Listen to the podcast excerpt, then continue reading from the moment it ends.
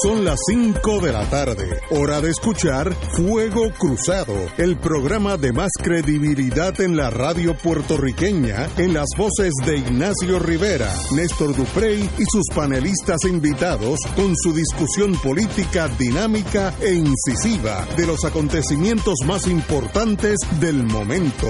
Fuego Cruzado comienza ahora.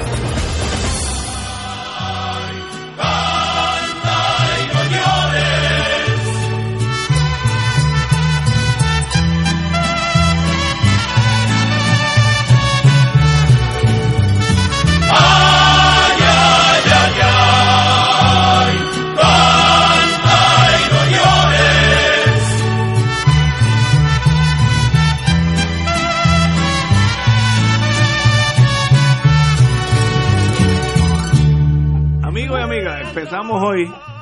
Con un mensaje. No tiene nada que ver con No, México. no, con lo que está Nada, pasando. Tiene que ver así con los muchachos. Es un mensaje, es un, Un mensaje. Canta y no Canta y no llores. Hacen un llamado, eh, el FBI hizo un llamado, ustedes, que se me acaba de borrar por. La canción te Sí, impresionó. sí, me- Pero tú no crees que era un, un inicio Bueno, adecuado, excelente. adecuado. Sí. Y hay varios que Mira, están- presenta, es que está, está impresionado. Presenta a Fernando que Fernando está aquí. Martín, muy buenas Fernando tardes. Martín. Saludos, buenas tardes a Está ustedes. haciendo hor- horas Ah, lo- Ese hombre está haciendo horas extras aquí. Estoy haciendo las vacaciones de mucha gente. Al detallar que investigan fraude en la contratación de servicios, bienes y personal. Servicios, bienes y personal. Personal es eh, empleado fantasma. El FBI hizo un llamado al público para que canten y no lloren. Eso me lo inventé yo. Para que coopere con su pesquisa sobre corrupción en el gobierno. En comunicado de prensa, el FBI, el FBI explicó que las investigaciones comenzaron con información provista por individuos que observaron esa conducta y destaca que esa información ha sido útil en el procesamiento de personas responsables por los delitos imputados. Por esta razón, pedimos a los sectores públicos y privados y a la comunidad cualquier evidencia que conozcan, basándonos en los indicadores que descubriremos, indica el, el comunicado. Agrega que el FBI investiga alegaciones de violaciones de ley contra los sobornos cuando un funcionario realiza un acto oficial, como aprobar un trabajo o contrato, y esto se hace a cambio de algo de valor que fue o sea dado al funcionario. Esa cosa de valor puede tener la forma de valor, propiedad de valor o apoyo en una campaña eleccionaria y la cosa puede ser pagada antes o después del acto oficial. Eh, esa es la, la lo que dijo el FBI esta mañana. Sigo con mi tesis que el FBI hoy en día en Puerto Rico. No, pero, pero, pero Ajá. tiene más, déjame. Yo creo que debemos como un servicio público. Por eso la canción. El boletín. El boletín, eh, como parte, sí, sí, co- como el boletín de los huracanes. Son nueve Ah, sí, las, aquí están. las Aquí están. eh, Ah, ah. instancias eh, que el FBI levanta donde están investigando. donde están investigando. Tí- Tíralo, tíralo. Con relación a las contrataciones en el gobierno, el FBI está buscando, uno, aprobación de contratos o empleos a individuos o compañías que no eran los mejores postores y que pueden ser los menos cualificados significativamente que otros competidores para un contrato o posición. Esas son las compañías que se crean un día después que ganan las elecciones. Exacto. Y tienen cero ingenieros, cero técnicos, pero se llevan los contratos. La segunda, Dos. fallar en seguir prácticas ordinarias de negocios al aprobar contratos o empleos. Esa es que, eh, por ejemplo, tú no tienes las cualificaciones para, tú nunca has puesto ni una bombilla y te dan un contrato para que tú desarrolles un Electrifique, pro... electrifique a Bayamón. Exacto. Un ingeniero de mezclalista para acá en un edificio de Le acabo un edificio de 10 pisos. Tercero, grandes gastos pagados a una compañía que recibió contratos del gobierno que no debieron ser necesarios si uno de los competidores de esa compañía hubieran recibido el contrato. Ahí pueden estar los change orders. Sí, lo- sí. Ok. Además de eso, mira, este es otro renglón. el FBI, el FBI esbozó banderas rojas que pueden encontrar, este es particularmente dirigido a negocios e instituciones financieras. Ese se lo pusieron, mira, directo. Negocios o instituciones financieras en relación al lavado de ganancias procedente de fraude o corrupción. El primero, pagos recibidos por individuo, por un individuo o compañía como consultor o asesor, cuando ese, esa persona o compañía no tiene una experiencia aparente o experiencia en el intercambio particular. Dos, pagos recibidos en cuentas que se hayan abierto en nombre de un negocio, seguido solo por débitos en efectivo o pago de gastos personales. Tres, depósito de dinero en efectivo o en cuentas por personas que no sean los dueños de las cuentas. Cuatro, pagos de gobierno recibidos en cuentas abiertas a nombre de una compañía que fue formada durante el pasado año y no tiene historial bancario. Ay, bendito, ahí se van dos terceras partes los que tienen contratos hoy. Quinto, pagos recibidos en cuentas que han estado dormidas por un largo periodo de tiempo y de repente tienen un pico en la actividad de depósitos. Y sexto, pagos en efectivo recibidos en cuentas de individuos con una relación cercana a un oficial del gobierno. Esos son las eh, banderas rojas que el FBI ha levantado para eh, las contrataciones del gobierno para casos de potencial lavado eh, de dinero y sobornos, que son las tres líneas de investigación que aparentemente persigue eh, el FBI en Puerto Rico. Y, siguiendo este tema policíaco, vamos a ponerlo así, la defensa legal del ex secretario de Hacienda, Raúl Maldonado, expuso hoy que las conversaciones con los federales fluyen al tiempo que resaltó desconfianza en la pureza del proceso que lleva a cabo el Departamento de Justicia en relación con una citación para investigar sus declaraciones en torno a una presunta mafia institucional y la supuesta extorsión a la que fue sometido. Eh, previamente, estoy citando, previamente le digo que hay desconfianza en, de la pureza del proceso y eso no, no ocurre con las autoridades federales. Ya fluye, reconocía la compañera abogada Mayra López Morero, abogada del, del ex secretario. Eh, ¿Qué quiere decir que fluye? Que fluye que, hay conversaciones continuas con el FBI, lo cual, pues, primeras nuevas, yo no sabía que eso continuaba, pero ahí está. Cuestionó también que mucho el mucho interés de la secretaria de Justicia de ir y averiguar qué tiene que decir Maldonado a las instituciones federales. Está inconsciente o conscientemente eh, indicando que puede haber un cover-up de la Secretaria de Justicia, que es una, imputación muy seria a la señora secretaria. Cito a la compañera, no vamos a caer en la trampa de ir donde una funcionaria que podría ser una persona que no le puede garantizar a este, ciudadano un proceso objetivo, imparcial, justo, porque quizás ella sea parte del problema. Eh, ¿Cómo es? Eh? Estoy citando lo que lo dijo la compañera López Molero. Cito que no le puede garantizar a este ciudadano un proceso objetivo, imparcial, justo, porque quizás ella sea parte del problema. Una imputación muy seria, yo creo que desafortunada. ¿Cuánto después que le dijo mentirosa? Una funcionaria tan cercana al gobernador que por razón de su cargo interactuó con este señor cuando ejercía el cargo más importante. Esta persona puede tener alguna relación con los asuntos que hablaré con mi cliente en forma privada. No voy a permitir que se atropelle el proceso, que se atente contra la dignidad. Aquí hay un interés de matar al mensajero porque no quiero escuchar el mensaje, indicó la compañera López Morero.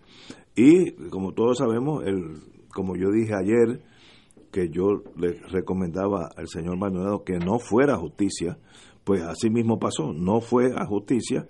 La secretaria de justicia ha indicado que va a ir al tribunal de primera instancia a obtener una orden de citación y entonces él tiene que ir, pero una vez que llega ahí se puede amparar en los derechos constitucionales de no incriminarse o autoincriminarse. Y bajo esa quinta enmienda entra un furgón lleno de... Empezaste a hablar de eso, mira, y el teléfono era lo para. Suave, suave. Hablo con calma. suave. Esa es la canción, ese es el efecto de, de Canta y no llores. Eh, de verdad que es un momento difícil donde se pone en tela de juicio el Departamento de Justicia, que a mí, a mí me gustaría no creer que eso es verdad, pero López Mulero es una abogada competente y ella tiene su propia táctica, tal vez diferente a mí, pero ahí estamos. Y dijo que sí confía en el Tribunal Federal, pero no confía en la rama investigativa local que es el Departamento de Justicia. Eh, fuerte las palabras. Eh, de la compañera hacia la secretaria de Justicia. Compañero. Hoy, ah, hoy, hoy se introduce un elemento novela a esta saga, como si no hiciera falta drama. La entrada en escena de Mayra López Mulero como abogada de Raúl Maldonado Padre, que sabemos que tiene cuentas pendientes con Wanda Vázquez. Eh, han estado, han chocado en varios procesos bastante conflictivos y pues me imagino que esto será ahora parte del drama eh, judicial y, e investigativo que, viviremos en los próximos días. A eso hay que añadirle eh, unas expresiones que hiciera esta tarde el hijo de Raúl Maldonado, Raúl Maldonado, eh, hijo que dice que le imputa al gobierno básicamente una acción de hostigamiento en su contra y leo, mi viejo tenía dos citas durante la mañana de hoy. Él fue a la cita con el foro investigativo en el que la verdad va a salir, refiriéndose obviamente a que no compareció al Departamento de Justicia y compareció ante las autoridades federales. Yo no confío en el Departamento de Justicia local. Quiero, ¿quién confiaría si el mismo día que hablé por radio, a las dos horas un individuo toca la puerta de mi casa? Se la tiro porque no sé quién era. Se quedó tocando y no se identificó. Luego me pasan por debajo de la puerta una citación de la policía para una investigación de mi licencia de armas que tengo desde los 21 años. Qué casualidad. No quiero pensar que el gobierno está utilizando recursos del Estado para amedrentarme. Luego recibo un mensaje de que publicaron la dirección de mi casa en las redes, de lo que yo entiendo son los troles pagados por las agencias de publicidad del gobierno. ¿A eso se refieren cuando dicen que la policía va a tocar la puerta y van a volar cabeza? Esto pues obviamente le añade un elemento de eh, acción del Estado contra este individuo independientemente de las eh, motivaciones que uno pueda creer que tiene, pues eh, lo protegen una serie de derechos. Así que se complica el drama ahora con esta petición pública del FBI a las personas que cooperen con estas tres líneas de investigación y estos nueve asuntos en los que están solicitando testimonio. Eh, yo quiero añadir antes de la pausa que en estos casos la moderación y el silencio es importante. El hijo del señor Maldonado, desde genio a, buscón, eso hay varias tendencias, eh, compartió, estoy citando, compartió hoy una publicación en sus redes sociales donde insinuó que su padre había acudido hoy a las autoridades federales de ser verdad, no tiene que decirlo. Mire, aléjese un poquito de la novela. Está demasiado metido en la novela de las siete, como decían antes. Y aléjese, deje que los abogados y, su padre solucionen los problemas. Y no todos los días estar tirando que no fue porque estaba hablando con los federales. Mire, si es verdad, tampoco lo diga. Esas cosas tienen que haber moderación en las emociones. Y me da la impresión que este caso todavía todavía está el, el, aspecto emocional corriendo con la lógica y la prudencia. Así que suave, el FBI sabe lo que tiene que hacer. Como dije anteriormente, el FBI aquí vino este jefe con una misión que es anticorrupción y antes que ese señor regrese a Estados Unidos va a haber un montón de gente acusada. Pero suave, no es todos los días en el Twitter usted indicando hasta palabras oeces que usó hace unos días muy desafortunado de paso. Vamos a una pausa, amigos. Esto es Fuego Cruzado por Radio Paz 810 AM.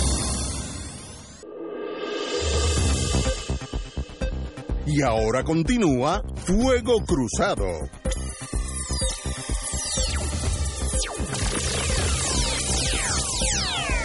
Regresamos amigos y amigas a Fuego Cruzado. Estamos analizando el panorama de las últimas 24 horas en torno al FBI, eh, la salida del secretario de Hacienda, investigaciones a granel de fraude, etcétera, etcétera, y hacia dónde se dirige este Puerto Rico nuestro compañero Fernando. Bueno, yo creo que aquí la palabra clave que se menciona aquí ahorita es, la palabra drama, ¿verdad? O sea, esto tiene aquí un alto contenido dramático, tiene, como yo dije en una ocasión, mucha espuma, mucha efervescencia, y aquí hay que tener mucho cuidado con separar el grano de la paja. Eh, y, claro, eso tampoco se puede hacer hoy y mañana. Eso habrá que esperar en lo que los eventos se van decantando. Pero llama la atención poderosamente, en primer lugar, esa actitud del jefe del FBI. Yo nunca había visto eso en mi vida. O sea, poco, más, poco le falta para irse por ahí con un alto, con un alto parlante, como aquellos que hacían anuncios por los pueblos, eh, llamando al que quiera y tenga alguna información que por favor la provea. ¿Qué es lo que están haciendo? Lo que están haciendo es una batida, como decían antes, aquellas películas de la India y de África, cuando iban a cazar tigres iban un montón de nativos haciendo ruido por la hierba alta para que el tigre corriera y luego una vez que lo identificaran, entonces los jinetes con los, con los rifles se le iban detrás. Y es que esto es para sacarlo de la hierba a todo el que pueda estar de alguna manera implicado, que tenga conocimiento, que tenga información. Es una manera de promover un sentido de histeria y de pánico.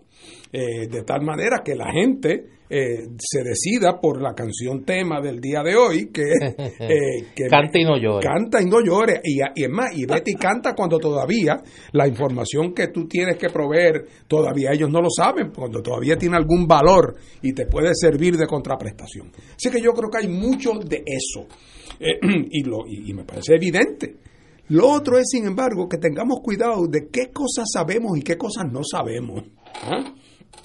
Porque en esta etapa, bueno, ¿alguien sabe lo que doña Teresita le dijo al gobernador? Nadie sabe lo que doña Teresita le dijo al gobernador. Tenemos una carta genérica. ¿Alguien sabe lo que doña Teresita después le dijo, si es que le dijo a la secretaria de justicia? No, no sabemos. ¿Alguien sabe qué es lo que si algo hizo la secretaria de justicia con lo que le dijo o dejó de decir doña Teresita? Tampoco sabemos. Lo que sí sabemos es que hasta hace una semana había una luna de miel entre el gobernador y Maldonado. Eso sí lo sabemos. Y sí sabemos que cualesquiera que fueran las quejas que tenía doña Tere contra, el contra Maldonado en el mes de enero, las quejas aquellas no fueron suficientes para disuadir al gobernador de mantener e incluso estrechar su relación con Maldonado. ¿Qué pasó de un tiempo a esta parte? Que cuando hasta hace apenas una semana se profesaban amor eterno, de momento, una semana después, la abogada de Maldonado dice, no puedo llevar a mi cliente a la secretaria de justicia porque me sospecho que ella debe ser la que está a cargo del encubrimiento, cogida de mano con el gobernador. No es eso lo que está diciendo entre líneas. Eso es lo que, está, diciendo. Lo que está diciendo. ¿Qué pasó de un tiempo a esta parte? ¿Qué pasó? Ah, ojo, hay que tener cuidado porque ahora cualquiera dice cualquier cosa en público, que puede ser verdad o puede ser mentira. Eh, o puede ser una media verdad o puede ser una impresión. Yo oigo al hijo de Maldonado haciendo unas expresiones, bueno, eh, se trata del hijo de la persona que está envuelta y, y, con las complejidades emocionales que eso necesariamente supone, pero no nos olvidemos tampoco que esta es la persona señalada con ser el beneficiario de unos contratos firmados con su padre eh, a base de unos contratos hechos con compañías que eran amigos de la casa. Eh, así es que aquí hay un asunto complejo que, que, que tendremos que esperar a ir viendo. Cuando Lev hace la categoría de las nueve clases de formas de corrupción, son genéricas son genéricas.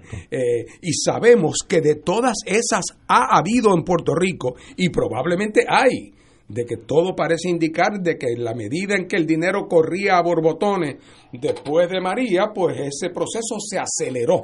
Y que en ese sentido la desesperación por coger un pedazo del bizcocho o de arrebatar un, pedazo del bizcocho eh, eh, aumentó. Y, tal parece que como en otras ocasiones había una penetración del aparato gubernamental de una gente que usó esos contactos para beneficio propio y que esas personas resultaban algunos, si no todos, ser personas muy cercanas al grupo del gobernador, que es lo que a uno realmente le sorprende. Néstor, te hago una pregunta retórica, no me la tienes que contestar. Pero yo, tú que has estado en, en la vida política por muchos años, si tú fueras a ser gobernador mañana, yo estoy seguro que tú me podrías hacer aquí mismito ahora, entre nosotros, una lista de las 20 personas a quien tú me dirías, Fernando, ninguna de esas 20 personas tú permite que se acerquen a la fortaleza y que no se firme ningún contrato con ellos para nada. Porque tu experiencia te indica que las personas problemáticas, porque lo sabes, con más certeza en un caso, con menos certeza en los otros. Oye, pero no me digan a mí que las personas que se están mencionando en el caso del gobernador no son personas que debieron haber estado en esa lista. Eh, ¿verdad? Que los, hubiéramos podido decir nosotros. Porque muchos de ellos son reincidentes. Porque algunos son reincidentes y porque otros es que es pública y notoria. La bandera pirata elevada, surcando los mares, eh, eh, anillo, ¿cómo se llama? Cuchillo en boca y al abordaje, haciéndose millonarios. Claro. Que no me digan que la gente de gobierno no lo sabía y que, y que, y que no son gente inocente, que saben cómo es que la gente se hace millonaria en Puerto Rico, representando intereses privados ante el gobierno, ya sea para conseguir contratos, beneficios, privilegios o favores. Es que en este caso no es genérico, o sea, ni, ni es algo especulativo.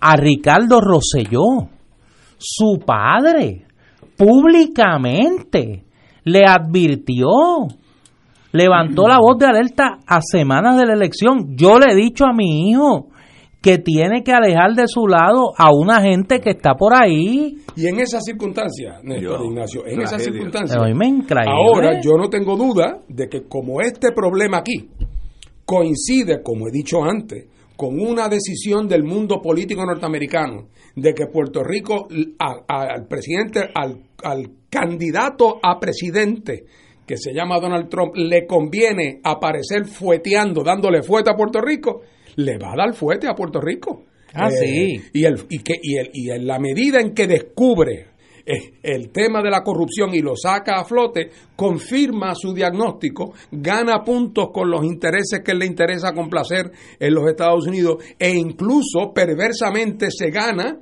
el, entre comillas, agradecimiento de algunos puertorriqueños que ya no pueden vivir más con los niveles de corrupción que vemos en Puerto Rico. Así que así de complejo es este proceso, pero ojo, en términos concretos de nombre, apellido, acción, hora y día, todavía sabemos poco. Y la tentación es uno con esos pocos hilos tratar de tejer un, una, ¿verdad? un bordado más complejo. Eh, y yo no tengo duda de que vamos a ir viendo el desarrollo, pero ojo, porque en este ambiente la tentación de tirar el botellazo a las 4 de la mañana es, grande. Oh, sí. Eh, es grande, ¿verdad? Eh, pero no hay duda de que estamos pasando por un momento. Eh, esas declaraciones continuas del, del FBI, voy a buscarlos por la mañana, ayuden, vengan ahora cuando todavía hay tiempo. O sea, arrepiéntanse que el fin está cerca, es lo que está diciendo. básicamente. Arrepiéntanse, vengan al, vengan al seno de la iglesia ahora antes que baje el fuego del cielo. Eso es para infundir miedo, pánico eh, en personas que pueden tener, no necesariamente los más, los más endurecidos, pero aquellos que puedan tener dudas sobre, oye, aquello que yo vi, ¿sería lo que yo creí que era? Pues déjame, de una, déjame ponerme a salvo al lado de acá y déjame llamar a Mr. Leff y decirle, oye, para lo que valga, yo vi eso yo vi eso y si algún día se forma un lío, que se sepa que yo vine a tiempo y que yo te lo dije. Así que va a haber mucho de eso, no me cabe la Lo importante es darnos cuenta, pienso yo, que esto es parte de una iniciativa que tiene un ribete político muy dramático y que es parte de toda una reestructuración de Puerto Rico que en su momento va a tener un correlato político. Aquí hay dos escuelas de pensamiento. Unos que piensan que el FBI está haciendo esto porque contrario a la representación pública que había hecho el jefe del FBI Douglas Left, el caso o los casos no están tan maduros como uno pensaba y que todavía faltan piezas en el rompecabezas para poder tener la imagen que ellos quieren tener. Entiéndase, lograr atrapar a quienes quieren atrapar. Hay otra escuela de pensamiento que plantea aquí todo esto es un juego de sombra, la Fiscalía y el FBI tienen su caso más o menos cuadrado, lo que sí, le faltan piezas para llegar a unos lugares donde ellos quieren llegar, o están llamando, haciendo esa última llamada a los potenciales delatores para que hablen ahora o callen para siempre. ¿Dónde ustedes se, que se piensan se inclina la balanza? Bueno, yo puedo hablar de la experiencia mía anterior. Estas conspiraciones del silencio son muy productivas hasta que una persona rompe el silencio. Eso es como una represa que mientras no haya un boquetito todo funciona bien, pero una vez que la agua sale por un chorrito, la represa tiene sus días contados. Y estas conspiraciones, yo me acuerdo en los casos de vivienda, hace 20 años, Rosselló, era el, padre era el, jefe de Estado, se le hizo difícil al FBI penetrar hasta que una persona, que no fue mi cliente, dijo, yo, ustedes me dan a mí inmunidad y yo digo lo que pasó. Y eso fue como si se hubiera abierto esa represa y se fue 44 personas. Eh, y yo creo que pararon ahí porque ya estaban cansados de meterlos presos. Tal vez había 100. Y esto yo creo que está en ese momento dado donde yo no sé si hay alguien que esté cooperando, no sé. Pero con una persona de adentro, de esas conspiraciones, que diga, a cambio de mi inmunidad, yo le voy a decir lo que está, lo que yo estuve envuelto. Yo fui el que fui a ver a Fernando que era secretario de lo que sea, y luego fui a ver al compañero Néstor, que era subsecretario de edad, y yo hice esto, y ahí se rompe eso como un dique de agua, y el que esté por el medio se lo lleva a la corriente. Y me da la impresión que estamos en, en la antesala de esa debacle. Eh, puede haber ya personas que están siendo, están grabando para el FBI, como pasó en el caso de vivienda, que el que, el, que era el que exigía más silencio era el que estaba grabando. Eso, eso es un hecho, no voy a decir el nombre porque todos lo conocen. Eh, así que cuidado con estas conspiraciones en, en, los años de este caso que estoy hablando, era el Ciperle. Vamos al Ciperle, nos sentamos allí en una, una esquina y hablamos. Están grabándoles suave, así que miren, asesórense con su abogado, no confíen en ese núcleo de personas, la mitad de los cuales usualmente son políticos, y el político, el político tiene un instinto de supervisión que va por encima de su amistad. Pero tú crees que el caso está, el caso está cuadrado y Yo lo quieren. Mi, mi intuición es que ya hay cinco casos ya listos, pero el FBI tiene una misión de que sean 25 o 30 por tanto, esos cinco ya están gone, esos son historias. Pero los otros se abren, si uno de esos cinco habla, se van los otros 25. Y, ahí es donde yo lo... En esa antesala está. Pero además piensen ustedes, si antes de que antes de la explosión, antes de que eh, el, señor Maldonado hiciera las declaraciones que hizo el, lunes pasado, parece que fue hace tanto tiempo. parece que hace un año. El día antes, el día antes de eso, si a nosotros alguien nos hubiera preguntado quién es la persona en el gobierno de Puerto Rico que más conoce sobre el mundo de las finanzas internas del gobierno y de la relación del gobierno con los contratistas privados que le proveen servicios al gobierno de Puerto Rico. Hubiéramos los tres dichos, el señor Maldonado. Maldonado. Entonces, Maldonado se acaba de cambiar de equipo, si es que no se había cambiado antes. Maldonado a, a, todas luces, quizás yo estoy equivocado, yo no sé, pero la bola de cristal, o sea, a, a todas luces Maldonado es es, agente, es, testigo estrella del FBI. Y, y, el FBI, eh, él se pasó, él, está ahora trabajando para el FBI. El hijo mío, el hijo mío mismo hoy dice, oye, y hoy papi, en vez de irse a hablar con doña fulana, que es una co-conspiradora potencial, estaba donde tenía que estar hablando con ya, ya no es especulación. Su abogada Mayra López Mulero dijo hoy, mi cliente está cooperando con las autoridades federales. Entonces, ¿alguna, ¿tiene algún motivo para cooperar? Pues no, seguro. Tal parece que tiene motivo, porque lo que había surgido en los últimos meses es que él, siendo secretario, había firmado una serie de contratos que acababan beneficiando cuando menos a su hijo. Así que, por lo tanto, él estaba pillado. Si es que todo eso es verdad, cosa que a mí no me consta. Pero si eso es verdad, tenía, por lo tanto, algún motivo para ofrecerse para a cambio de que lo traten bien a él y a su hijo, proveer información sobre otro. La dinámica está ahí sobre si esto pasó o no pasó, yo no lo sé. Pero me parece a mí que el cuadro que tenemos a la vista, a la vista, es este. Y además eso parecería que explica por qué lo que parecía ser una relación de uña y carne entre el gobernador y Maldonado hasta el otro día, que estaba el gobernador insistiendo en eso y que lo había protegido frente a las insinuaciones de doña Tere, cualesquiera que esas puedan haber sido. Entonces, de momento ahora es como esos matrimonios que parece que se adoran eh, y cuando llegue el divorcio es el divorcio más feo y más escandaloso y más peliagudo eh, del mundo y por eso es lo que estamos viendo. Yo no tengo duda de que aquí una figura clave por la posición en que estaba y por la fragilidad de su condición por las cosas que se le habían alegado, si él es en efecto testigo y está colaborando con los federales, los federales tienen ahí un primer premio desde el punto de vista de, empezar, seguir, fortalecer o, completar sus otras investigaciones. Vamos a una pausa, amigo. Por ahí. Esto es Fuego Cruzado por Radio Paz 810 AM. Y ahora continúa Fuego Cruzado.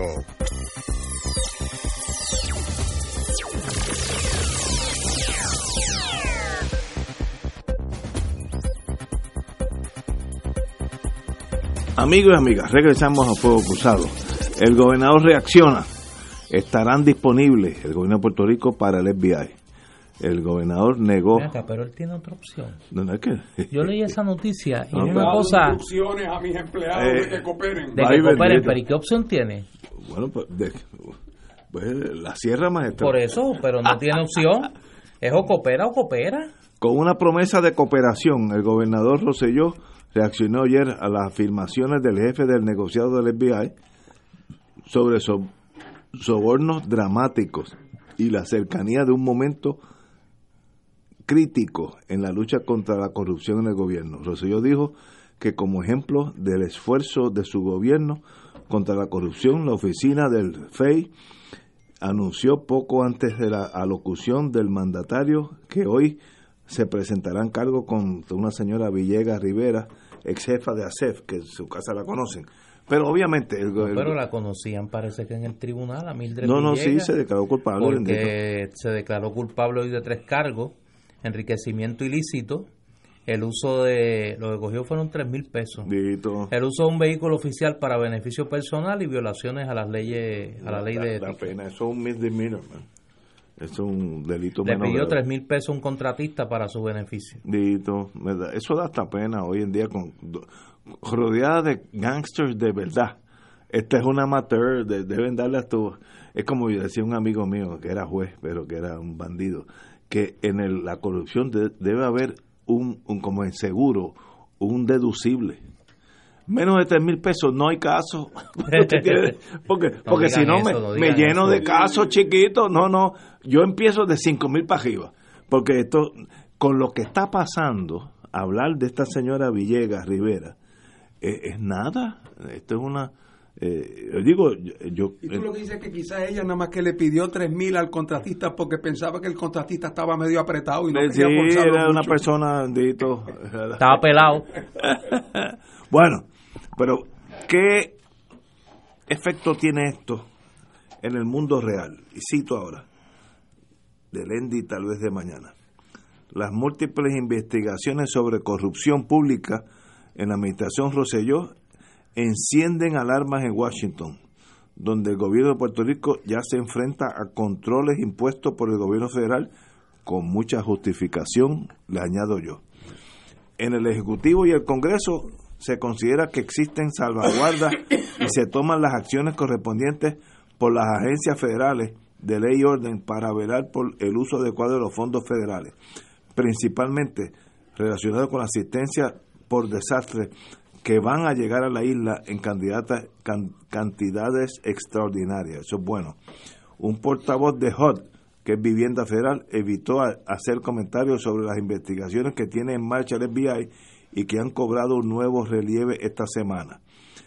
Pero Brian Sullivan, a nombre de HUD, recordó que de cara a la entrega de los fondos, unos fondos específicos, CDBG, etcétera, su departamento ha insistido en que velan porque el gobierno de Puerto Rico, al igual que otras jurisdicciones beneficiadas de fondos por desastre, eh, tenga la capacidad de hacer llegar el dinero a los que más lo necesitan. En otras palabras, que llegue al pobre y no se queden en los tumbólogos.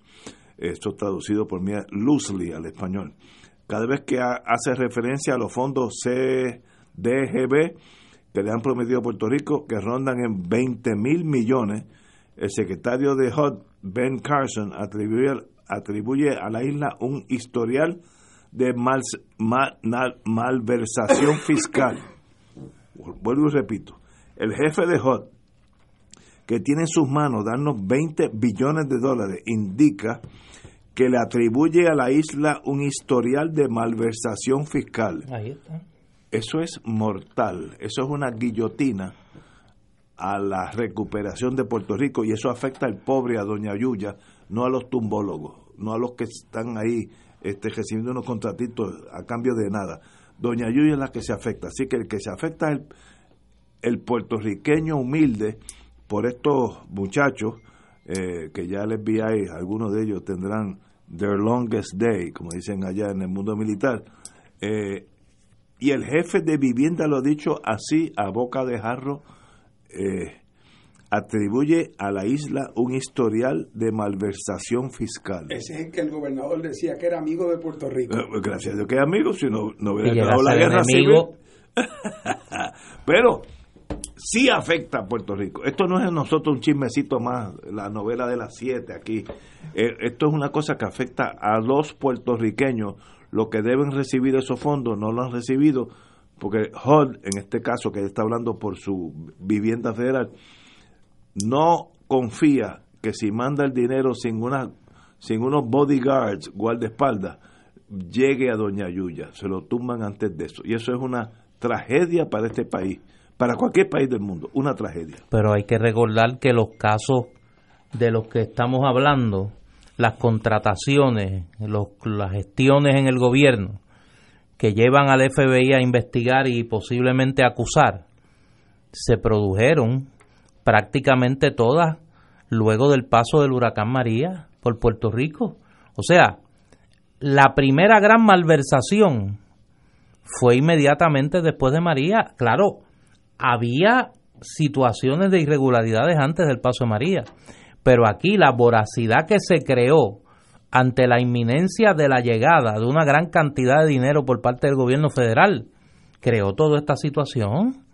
O sea, este, esta es la voracidad alimentada por el sueño de los fondos federales que iban a llegar a Puerto Rico luego del paso de María. ¿Nos recordamos el, campamento de cabilderos que había en el, en el Co Entertainment Center? Que había más cabilderos que rescatistas en aquel edificio. O sea, y que mientras el país estaba sin energía eléctrica estaban negociando contratos allí a trocho y moche. Pues eso, ahora se está investigando el fruto de esa voracidad.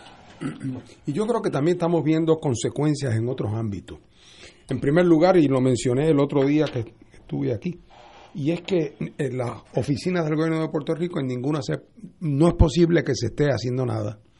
Eh, digo, fuera de las cosas estrictamente rutinarias, estoy seguro que todos los proyectos que suponen iniciativa, liderato, compromiso, intensidad de trabajo están todos detenidos.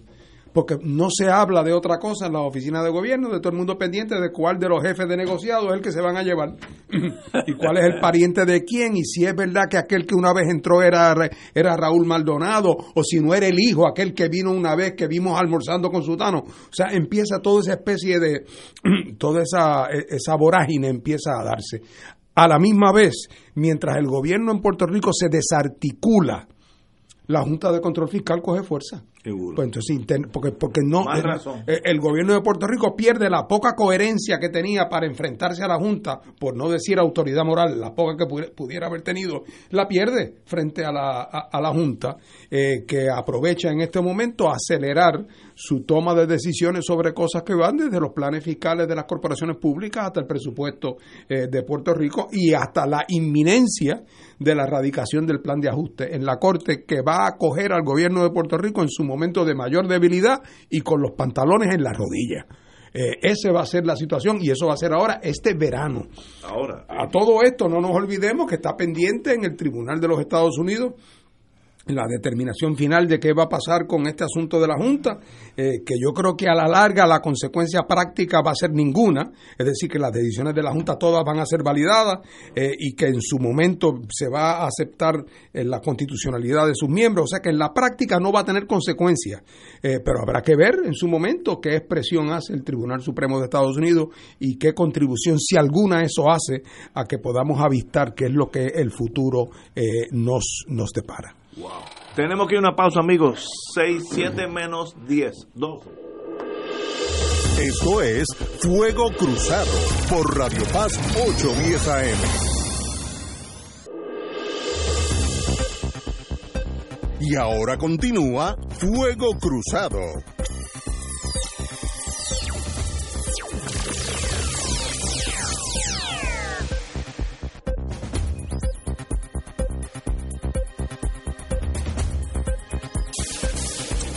Back in the US Se esperan declaraciones de culpabilidad, guilty pleas, de los fantasmas del Capitolio. Esto es una noticia que está saliendo ahora, hace una hora salió.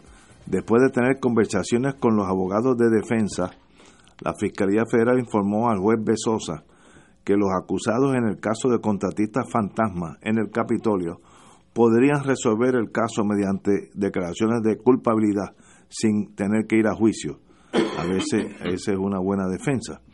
El derrotero final de Isoel Sánchez Santiago y su compañera Cristal Robles Báez, contratista de la legislatura, y el director de la Oficina de Asuntos Gubernamentales, Ángel Figueroa Cruz, se conocerá tan pronto como en los próximos 30 días, ya que el juez Besosa optó por mantener el 26 de julio como el último día para notificar si va a ocurrir una alegación de culpabilidad en este caso.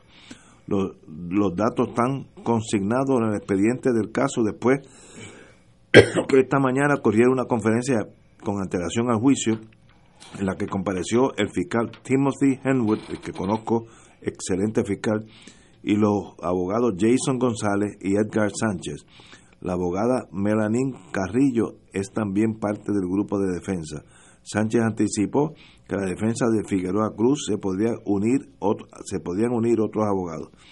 Cito, al gobierno le interesa hacer negociaciones para que ellos, los acusados, se declaren culpables y se han llevado a cabo conversaciones preliminares con los abogados de la defensa. Se anticipa que el caso pudiera resolverse mediante acuerdos de alegación, consigna a la minuta del, del tribunal de hoy. Bueno, señores, así que este caso de los fantasmas, por lo menos los primeros tres fantasmas. Eh, todavía no he cogido a Gasparín, ¿te acuerdas que cuando era chiquito? el fantasma amistoso. el, fantasma amistoso. Pues ese todavía está luz, está suelto, pero obviamente ya la, el círculo empieza a cerrarse en torno a estos empleados fantasmas. Que esa viene por ahí también, esa se nos ha olvidado. O sea, nos hemos concentrado en, en el tema del Ejecutivo y en el legislativo parece que la cosa está avanzada. por lo que veo, está corriendo también. Y cuando... ¿En qué tú crees que consiste ese acuerdo? Bueno, eh, usualmente si uno se declara culpable, pues uno puede llegar a un acuerdo de los cinco cargos, túmbame cuatro, yo me quedo de uno. El uno, en vez de ser que di un tumbe de 800 mil dólares, bájamelo a dos mil, que para efectos de sentencia, pues el juez eh, me lo baja a 2.000 en vez de 800.000.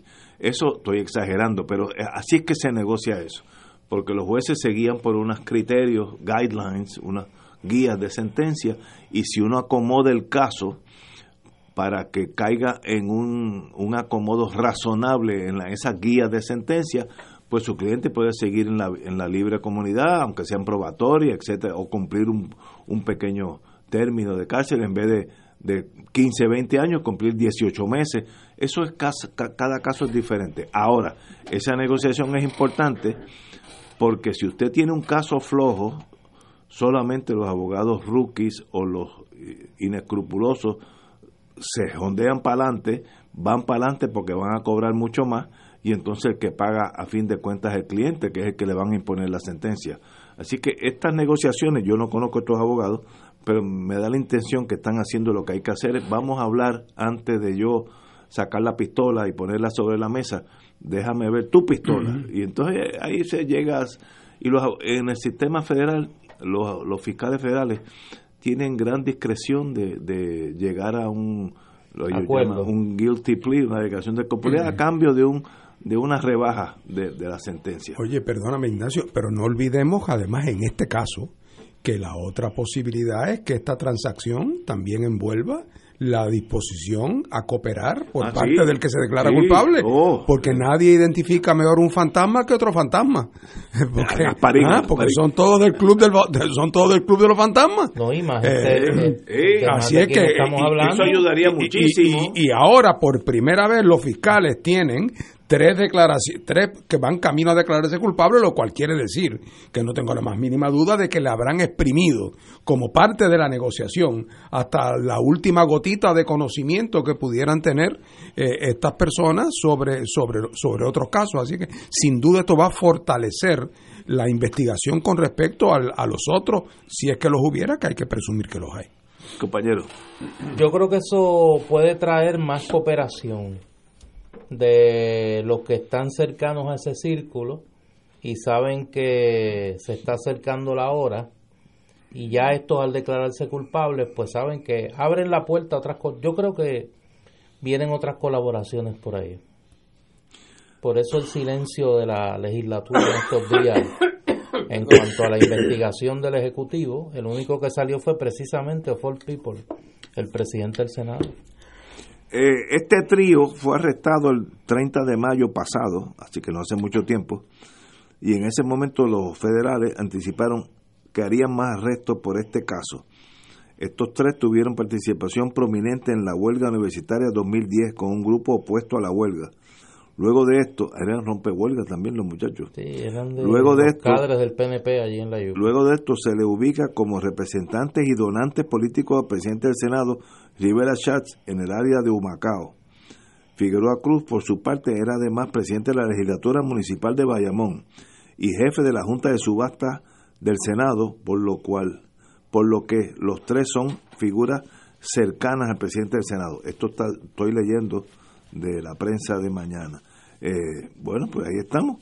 Eh, este caso me da la impresión que eh, los federales saben más de lo que aparentemente estos tres ah, jinetes del apocalipsis y Gasparín todavía no ha aparecido, pero lo, están empezando a ver, la, la, figurita la están empezando a ver. una tragedia para este país, porque ya estamos hablando del legislativo, empezamos con el ejecutivo y ya estamos en el legislativo esperemos que no brinquemos judicial. pero ahí el testimonio, más, el, testimonio más importante de esos tres es el de Ángel Figueroa, que era quien dirigía esa oficina de asuntos gubernamentales y uno tiene que asumir que, había más fantasmas en la misma oficina y que él conocía de otros espíritus que rondaban por aquel por aquel edificio, ¿no? Así que yo creo que ese casito hay que mantenerle el ojo. Me recuerda aquella frase de que no se puede orar el medium porque se espanta, ah, se, espanta el espíritu. Se espanta el espíritu. Ay, Dios mío. Tenemos que ir a una pausa, amigo. Fuego Cruzado está contigo en todo Puerto Rico.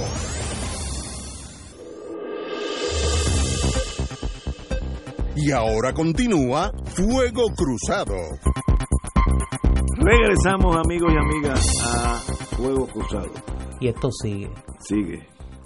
Parecía un jefe, un jefe más en salud. Alberto Velázquez Piñol. Comunicaciones electrónicas muestran que impartía órdenes en la agencia un civil. Yo no, yo no puedo comprender esto, pero aquí está. El subcontratista Alberto Velázquez Piñol requería información e impartía instrucciones a diestra y siniestra en el Departamento de Salud como si fuera el jefe de funcionarios de esa agencia, quienes a su vez respondían a sus peticiones como si él estuviera investido de la autoridad de exigirle. Pues, pues, pues, pues miren, lo, de una vez, jefe salud, y ya evitamos ese problema. En realidad es que Velázquez Piñol nunca ha sido empleado del gobierno de Puerto Rico, según ha confinado la fortaleza. Lo que sí admitió el secretario de Asuntos Públicos Maceira es que Velázquez Piñol fue designado por el gobernador Rosselló dentro de un grupo especial, un task force multisectorial que trabajaría con el tema de salud. Estos son los tumbólogos adentro del sistema, que estos son más peligrosos porque estos tienen garra, estos tienen el poder de pedir información. Y sencillamente, como dije, todo esto lo sabe el presidente Trump, porque el presidente Trump tiene una red de espionaje que se llama en Puerto Rico el Federal Bureau of Investigation, cuyo trabajo es que el, presidente de Estados Unidos sepa lo que está pasando dentro de la nación americana. Si fuera la CIA, pero dentro de la nación americana, el FBI le hace reportes eh, semanales al presidente, al digo, al Departamento de Justicia y Justicia lo filtra y se lo pasa al señor presidente. Esto hace daño, señores. Esto demuestra un país rayando en la anarquía. Esto es cada cual por su lado. Y sencillamente quién es él o es o la que va a decir hasta que llegó el río, vamos a empezar en Puerto Rico de, nuevo, en el 2020 o en el 2024 o en el año que él o ella quiera, vamos a rehacer el Puerto Rico. Hasta que no pase esto, seguirá esto cuesta abajo como Gardel en la rodada, porque no, no, hay, no hay solución. Como alguien que es contratista y a su vez es tumbólogo, tiene el poder de ir a una agencia y pedir eh, resúmenes y, opiniones y tomar decisiones. Raya en lo incomprensible. Tú sabes lo más interesante de esto, antes de pasarla a Fernando. Cuando tú lees el artículo del Nuevo Día, que lo produce la unidad investigativa de ese periódico, Wilma Maldonado y Malga Párez, tú ves dos cosas. Número uno, que la fuente de información del artículo son correos electrónicos enviados por Velázquez Piñol a personas de gobierno de Puerto Rico. Y lo segundo, que el periódico que en el periódico se acompaña la historia con una foto de Velázquez Piñol en una reunión en Fortaleza pontificando pontificando eh. que obviamente la tomó alguien que estaba allí en la reunión y cuando tú buscas el crédito de la foto dice suministrada.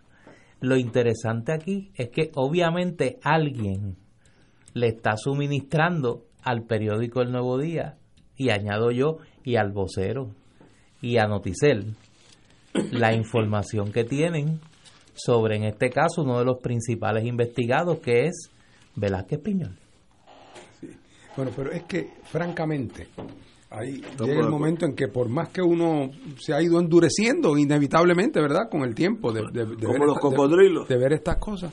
Pero ¿cómo es posible que un gobernador y su equipo, sus ayudantes, designen como el jefe del task force que va a mover las cosas y los nuevos programas y las contrataciones y los a en el Departamento de Salud.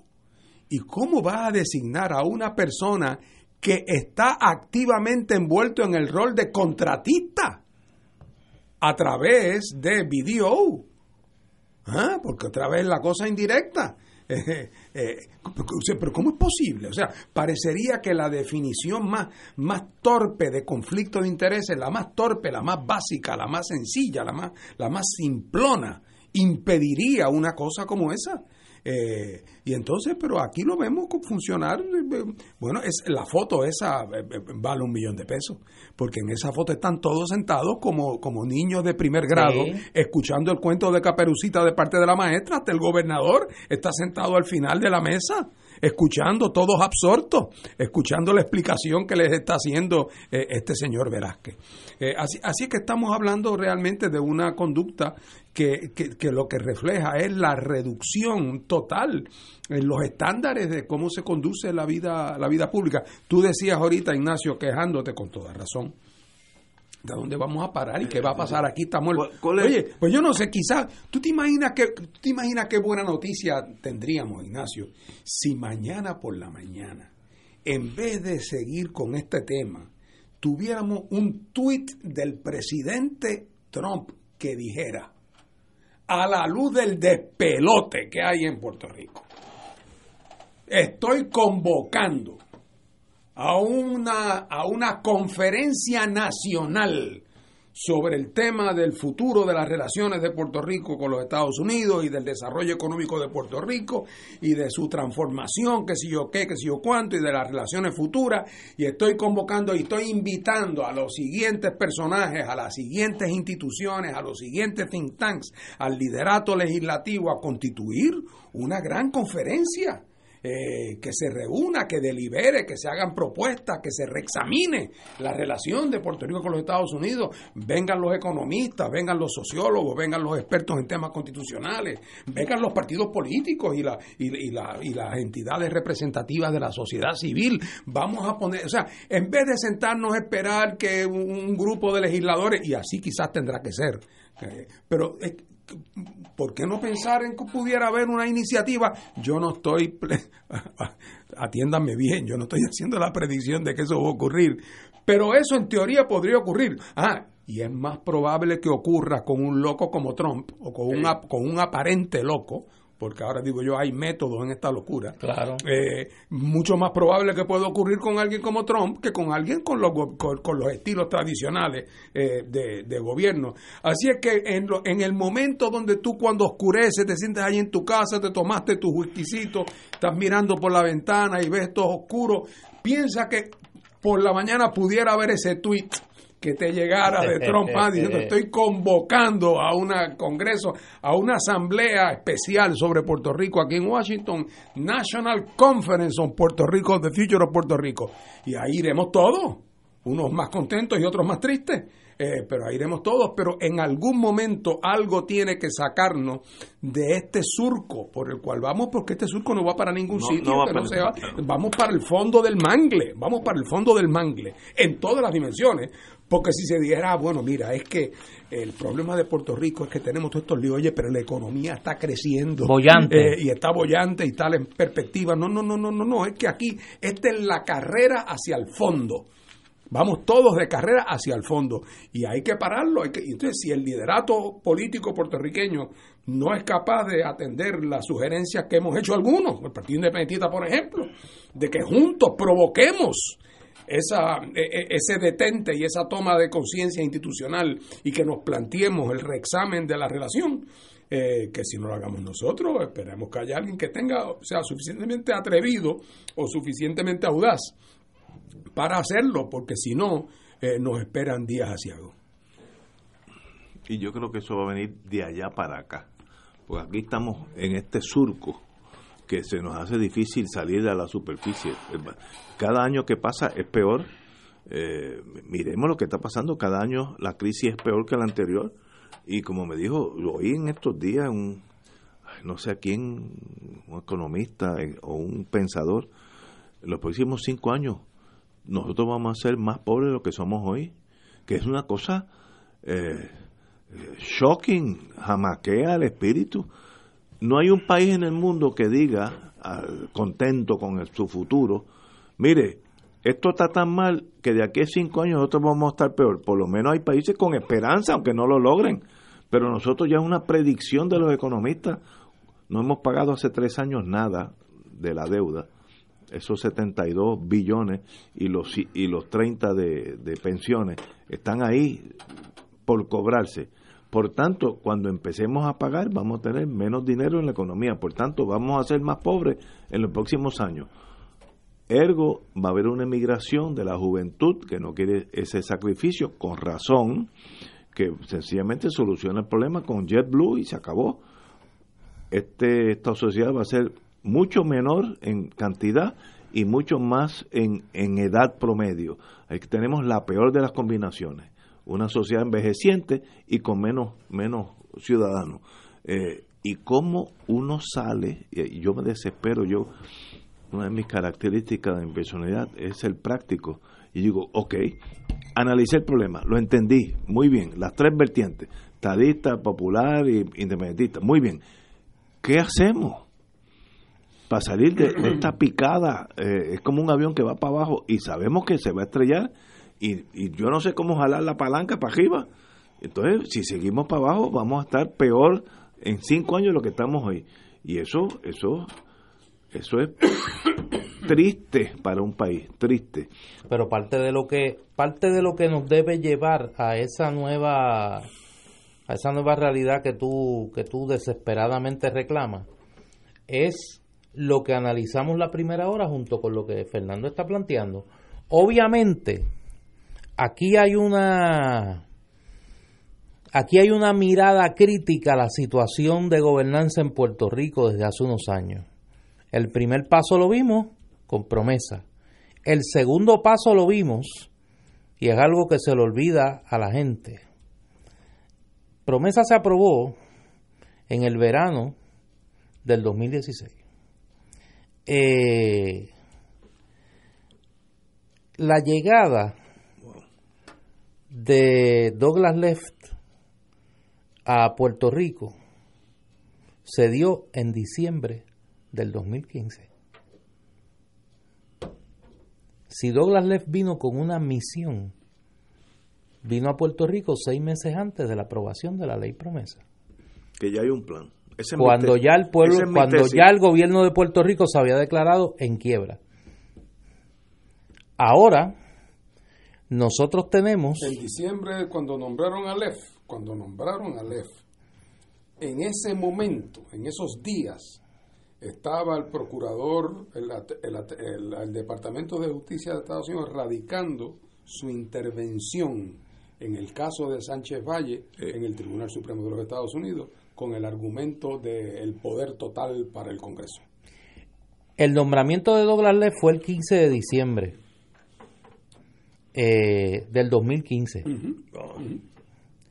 la intervención, estoy buscando la fecha, la fecha aquí, para no fallar.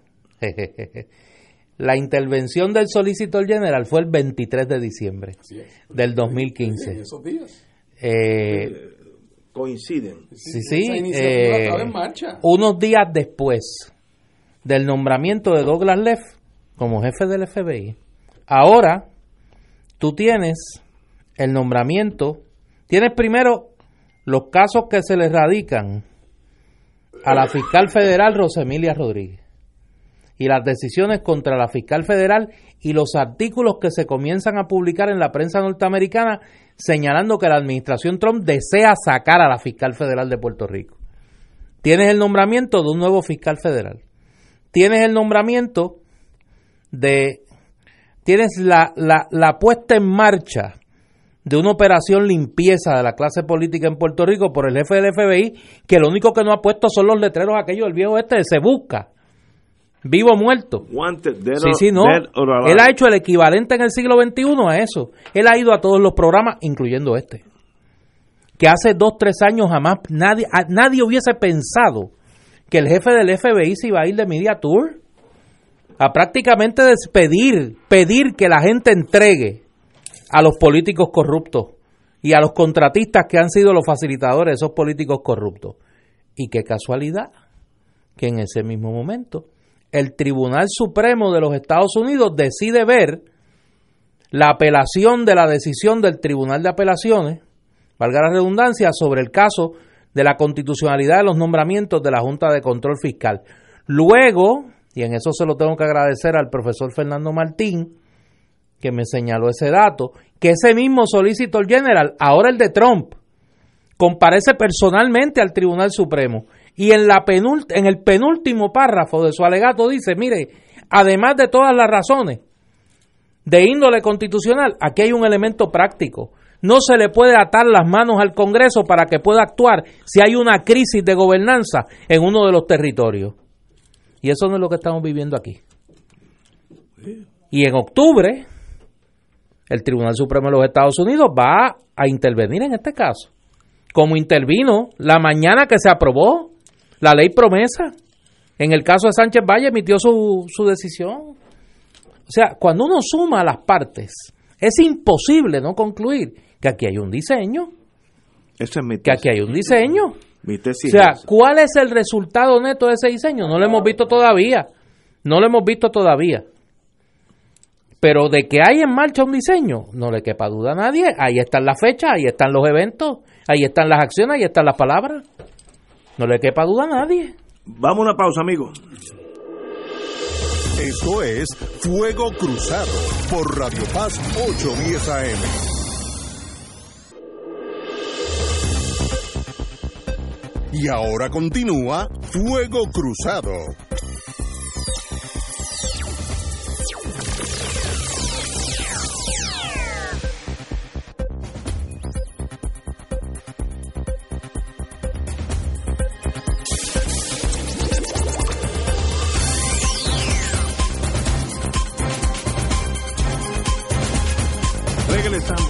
De fuego cruzado.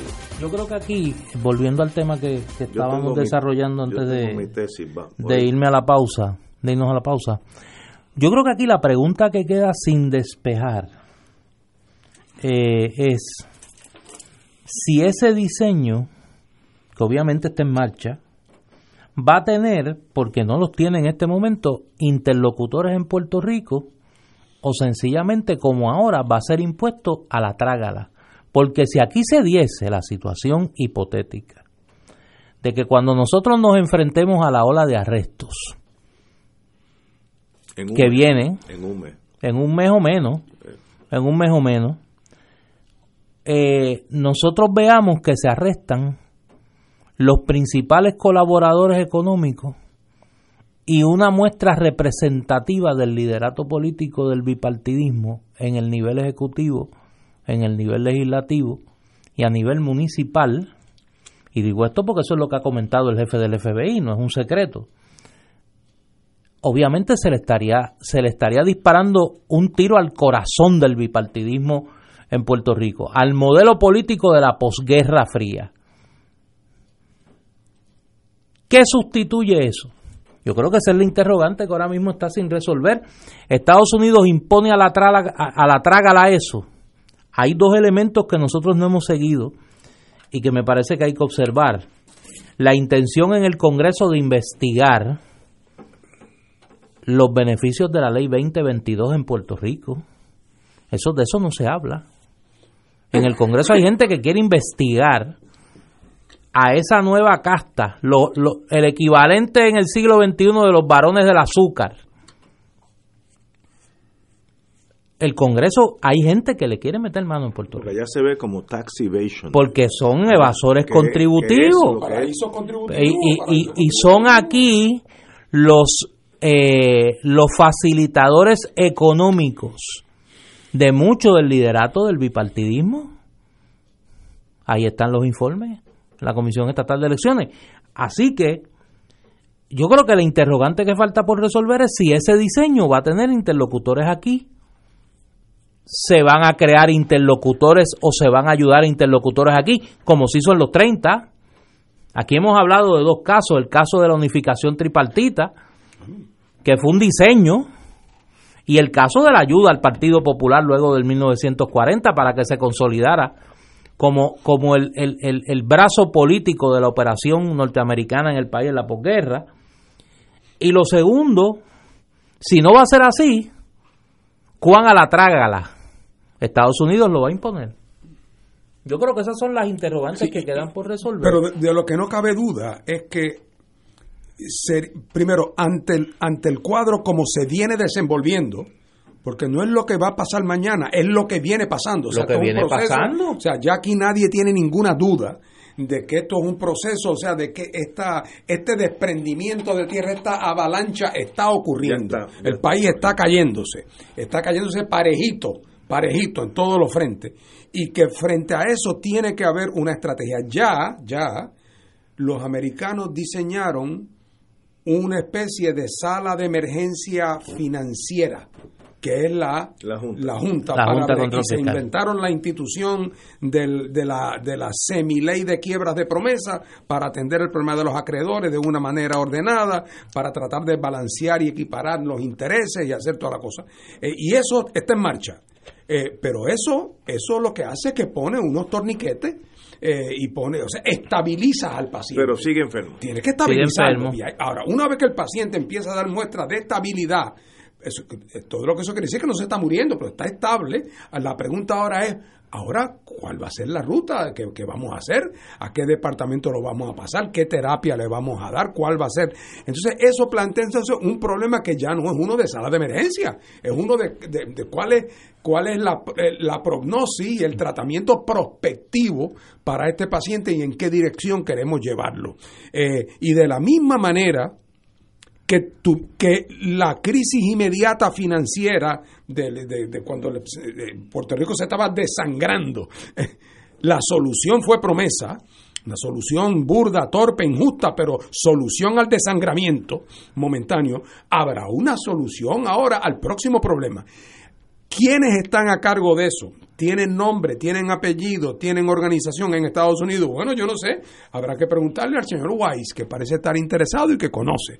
Lo digo él no para decir que es él, pero de que no cabe duda de que allá hay mucha gente en posiciones de influencia que están siguiendo este tema muy de cerca, porque es un tema que afecta a muchos intereses vitales y que por lo tanto en algún momento de la misma manera que se gestó una iniciativa institucional que terminó siendo promesa independientemente de que a uno le guste o no le guste, de esa misma manera se gestará en su momento una iniciativa institucional. Lo ideal es que esas iniciativas institucionales pueden acabar siendo malas, buenas o regulares. no, hay ninguna razón por la cual automáticamente van a ser para bien. Así es que ahí los puertorriqueños tenemos una gran responsabilidad de hacer todo lo que esté a nuestro alcance para asegurarnos que el procedimiento, el método, la ruta que se coja para enfrentar este tema sea la que resulte en el mejor beneficio para el pueblo de Puerto Rico y sus derechos a la autodeterminación y a poder vivir en, justicia eh, eh, y prosperidad.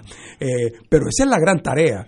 En este momento me da la impresión de que el Partido Popular, todo su única preocupación es quién gana la primaria y quién gana la elección, que me parece otra vez dos calvos peleándose por una peinilla. ¿Ah? Dos calvos peleándose por una peinilla. Y el PNP es la preocupación de, de si ya conseguiste abogado. pues entonces, esa gente no puede estar en posición de hacer nada. Eh, así es que estamos al pairo.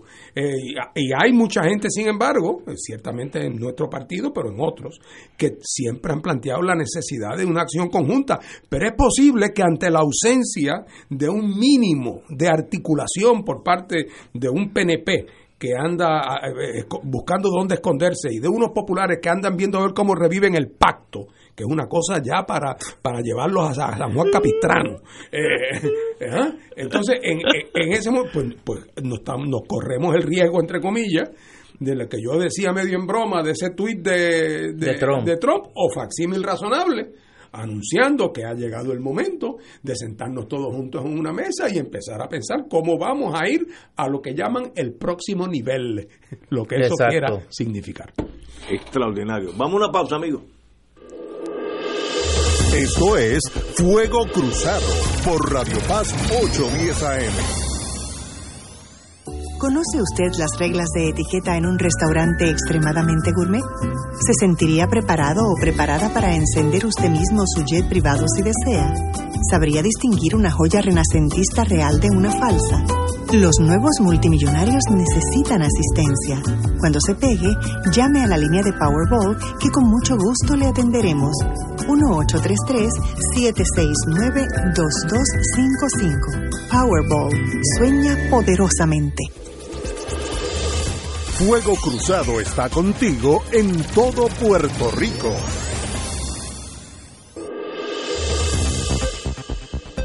Y ahora continúa Fuego Cruzado.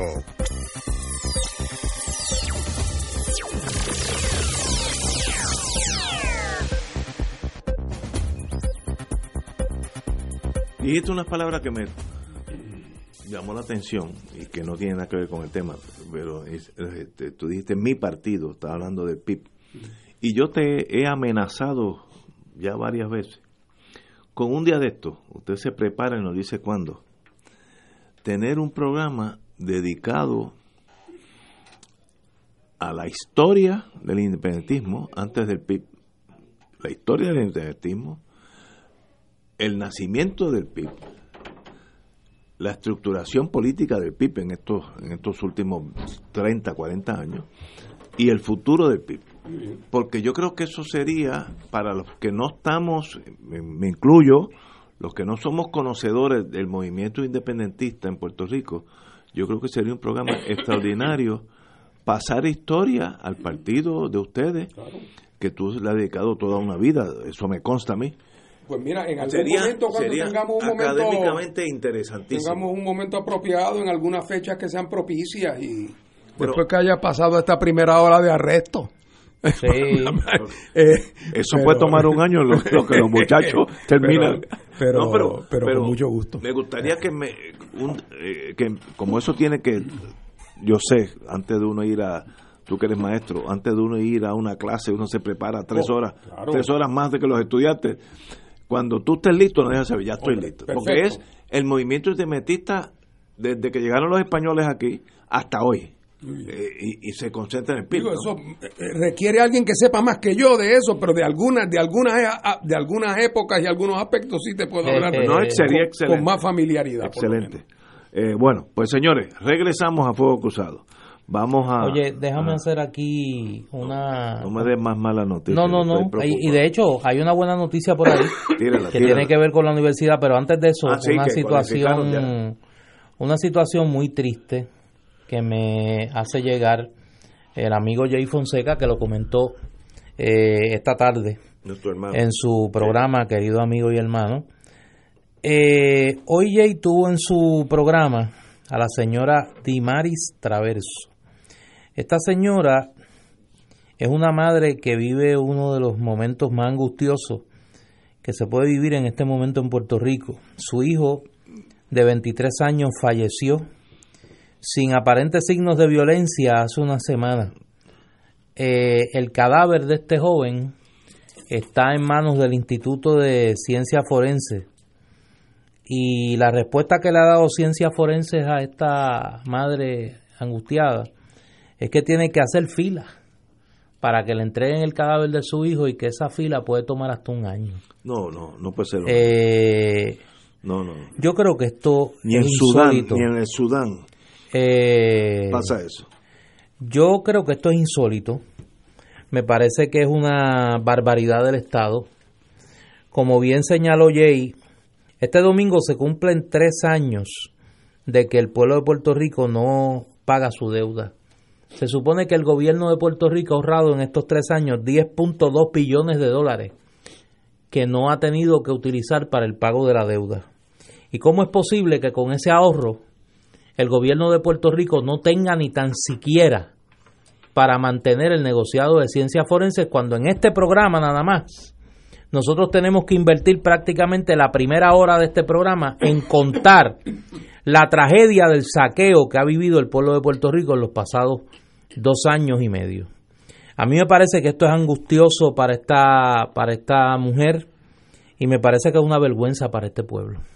Así que me uno al llamado que hace Jay y espero que las próximas horas esto se resuelva, no para ella nada más.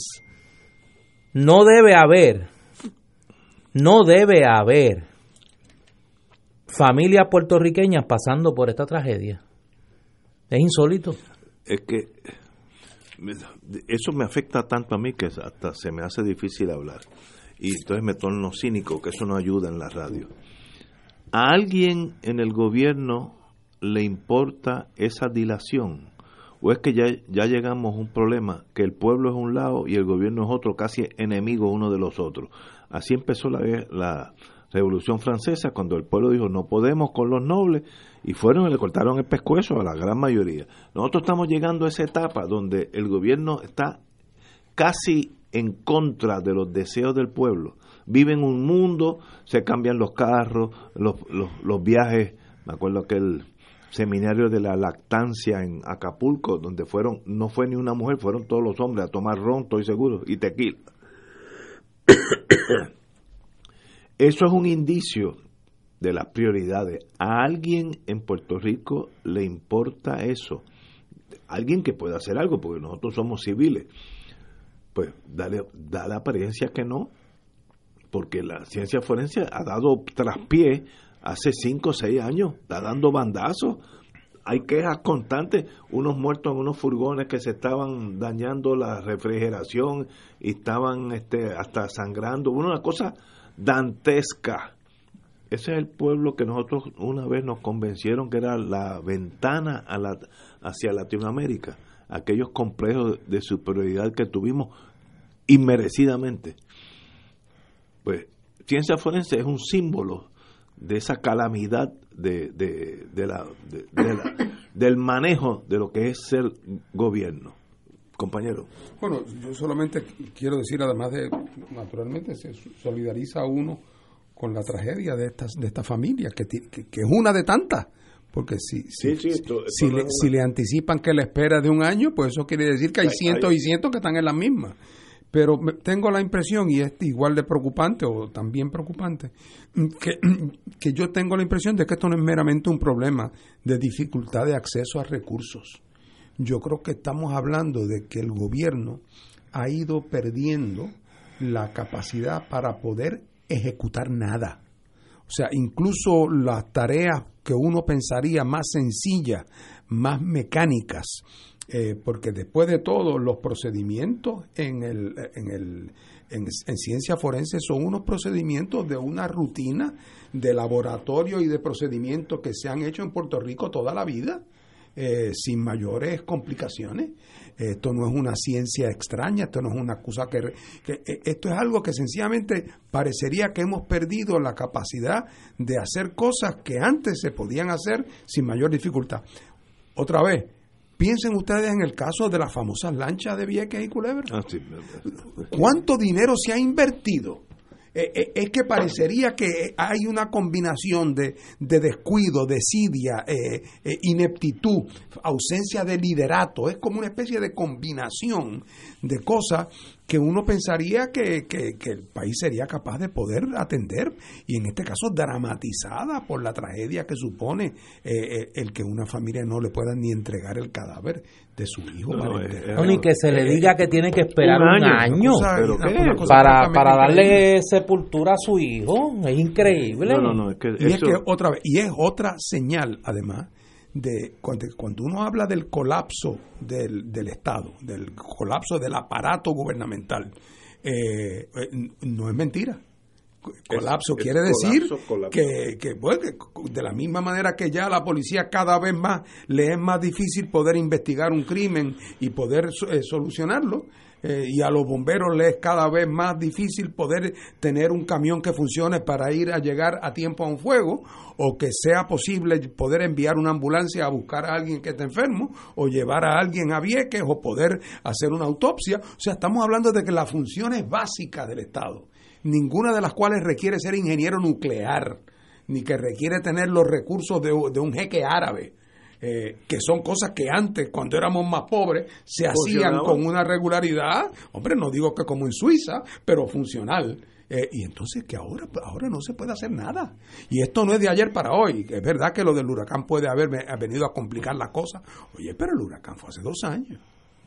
Me da, me da mucha tristeza. es muy triste. Y esperemos que, que no en este caso, que alguien tome medidas para arreglar ciencia forense, porque para mí es un misterio cómo eso... El, estoy seguro que, que, Santo Domingo, Haití y Jamaica invierten menos dinero en ciencia forense y estoy seguro que están más al día. Ahí viene la ineptitud, eso es un factor que, hay que considerar. Eh, vamos a una pausa, son las 7 menos 16, vamos a una pausa y regresamos con Fuego Cruzado. Esto es Fuego Cruzado por Radio Paz 810 AM.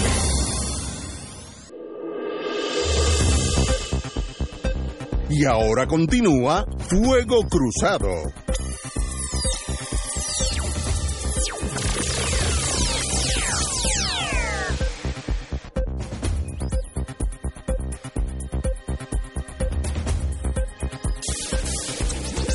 Regresamos, amigos y amigas Fuego Cruzado. Oye, una noticia que no tiene que ver con nosotros, thanks God.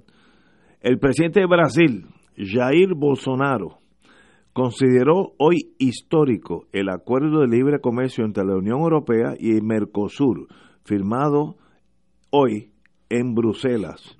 Eh, histórico, cito al señor presidente, nuestro equipo liderado por el embajador Ernesto Araujo, ministro de Exteriores, acaba de cerrar el acuerdo Mercosur-Unión Europea que se estaba negociando sin éxito desde 1999. Wow, llevaban 10 años bajo negociaciones. Bolsonaro, quien se encuentra en Japón para participar de la cumbre G20, los países más grandes del mundo, también sostuvo que el acuerdo comercial será uno de los más importantes de todos los tiempos y que reportará en el, nombre reportará en enormes beneficios para la economía brasilera.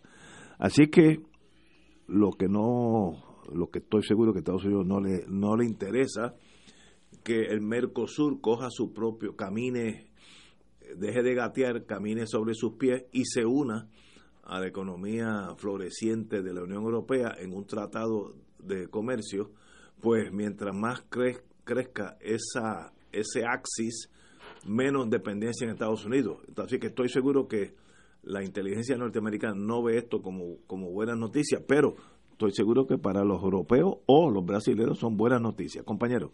Y eso que ahí no dice, en esa noticia, que, que el, el, actor más importante en el comercio internacional de América Latina de estos últimos años no es ni Estados Unidos ni, la Unión Europea, es China, el gran comprador de materias primas eh, y así es que eh, eh, esta, esta decisión de, Brasil y, del Mercosur de firmar con Europa este tratado es indicativo, entre otras cosas, de la pérdida relativa de poder y hegemonía de los Estados Unidos en el hemisferio occidental. Y por eso es que es especialmente patético la pataleta que todavía tiene Trump contra Venezuela, Nicaragua y Cuba, independientemente de, de, cómo uno votaría si uno fuera venezolano o a favor de quién uno estaría si uno fuera nicaragüense, independientemente de eso, eh, ese, esa pretensión de Estados Unidos de seguir tratando a la zona del Caribe como si se tratara todavía de, Una finca. de, la finca privada,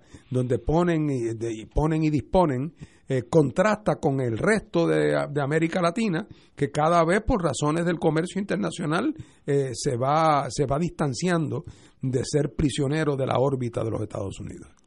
Compañero.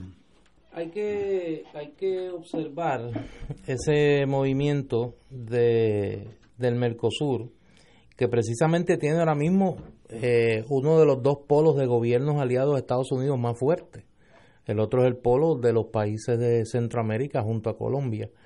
Pero eh, da una idea de que no acompañan a Trump en su mirada eh, proteccionista, nacionalista extrema y provocadora de, guerras comerciales muy peligrosas para el, el, balance económico mundial, particularmente la que tiene que ver la que tiene que ver con China me parece que esa cumbre del G20, de la que, por ejemplo, que estaba leyendo, España ha jugado un papel muy importante y ese gobierno de Pedro Sánchez, eh, si logra sobrevivir ahora la, la investidura, pues se está convirtiendo en un referente importante de política exterior en, en la Unión Europea, pero es quizá un oasis socialdemócrata en un mar de nacionalismo extremo y de auge de la, de la extrema derecha en, Europa, pues me parece que hay que observar la repercusión que eso pueda tener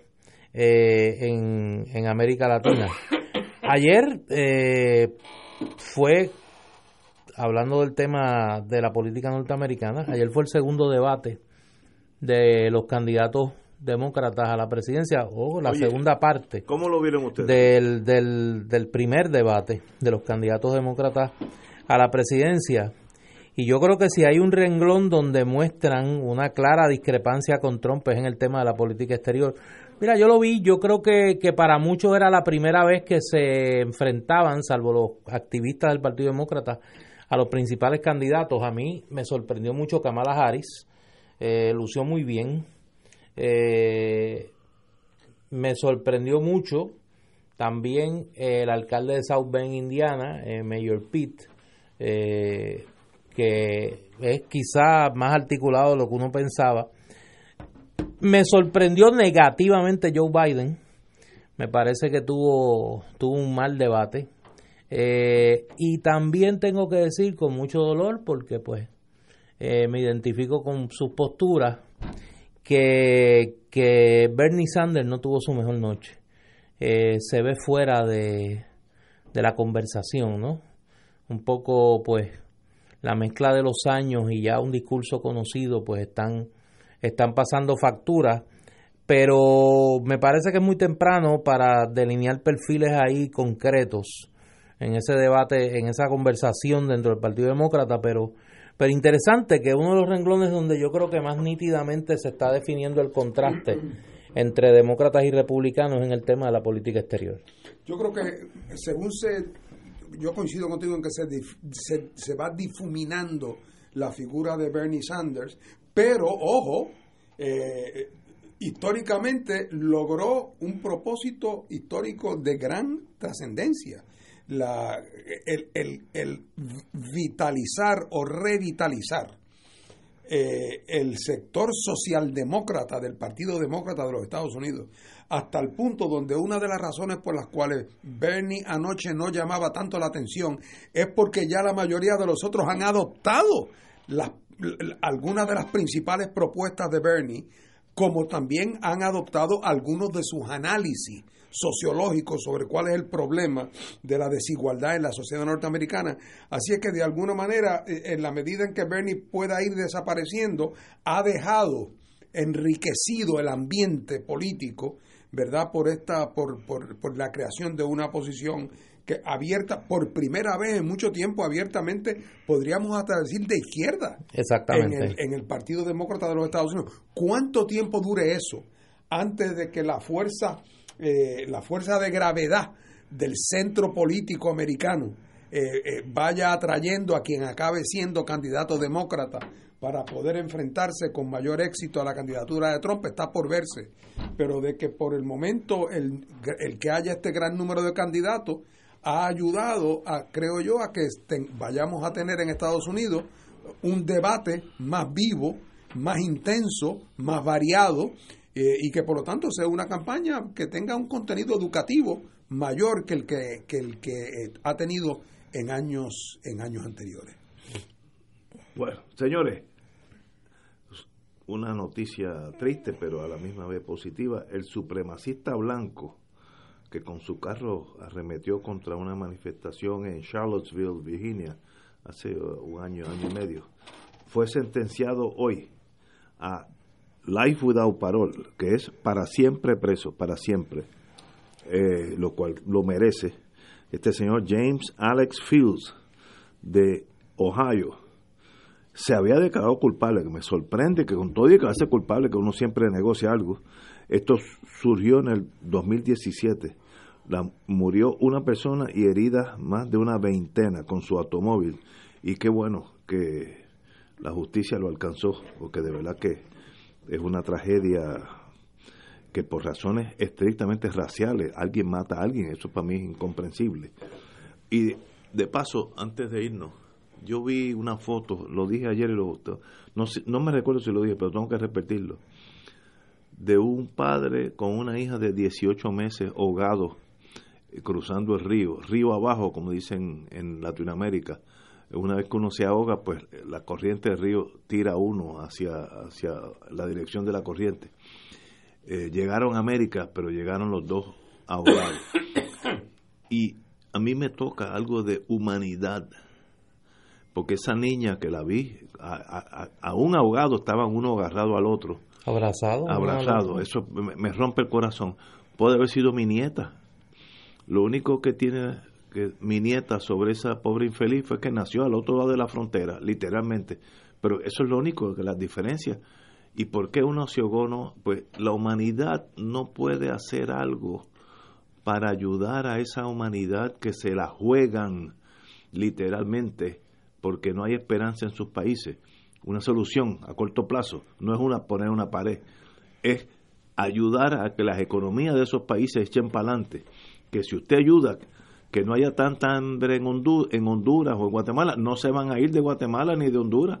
Pero oye, qué difícil, qué fácil es levantar dinero para hacer un portaaviones que cuesta 18 billones de dólares y qué, difícil ayudar a Honduras o a Guatemala. y que esa sugerencia que tú haces, ¿verdad? De promover el desarrollo en estos países de donde surge mucha de esta emigración de, de gente que emigra por necesidad, por desesperación, no es tan difícil como la gente pensaría porque no tienen que convertirse en economías como Noruega para que la gente no, porque eso tomaría 50 años. No, es que una leve mejoría. Bueno, fíjate el caso de México en estos últimos cuatro o cinco años, prácticamente ningún eh, mexicano, entra a Estados Unidos. Eso es correcto. ¿Por qué? Porque, hombre, no es porque México se convirtió en Noruega, es porque lo que tiene que haber para que uno se quede en su país no tiene que ser un paraíso en la tierra.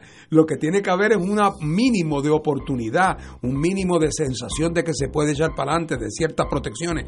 Así es que no, no es que haya que rehacer a Centroamérica para, para disminuir ese flujo migratorio, una política sensata bien orientado, un plan Marshall bien pensado, que a la larga resultaría para beneficio de Estados Unidos también, es una solución que no puede, no puede seguir posponiéndose.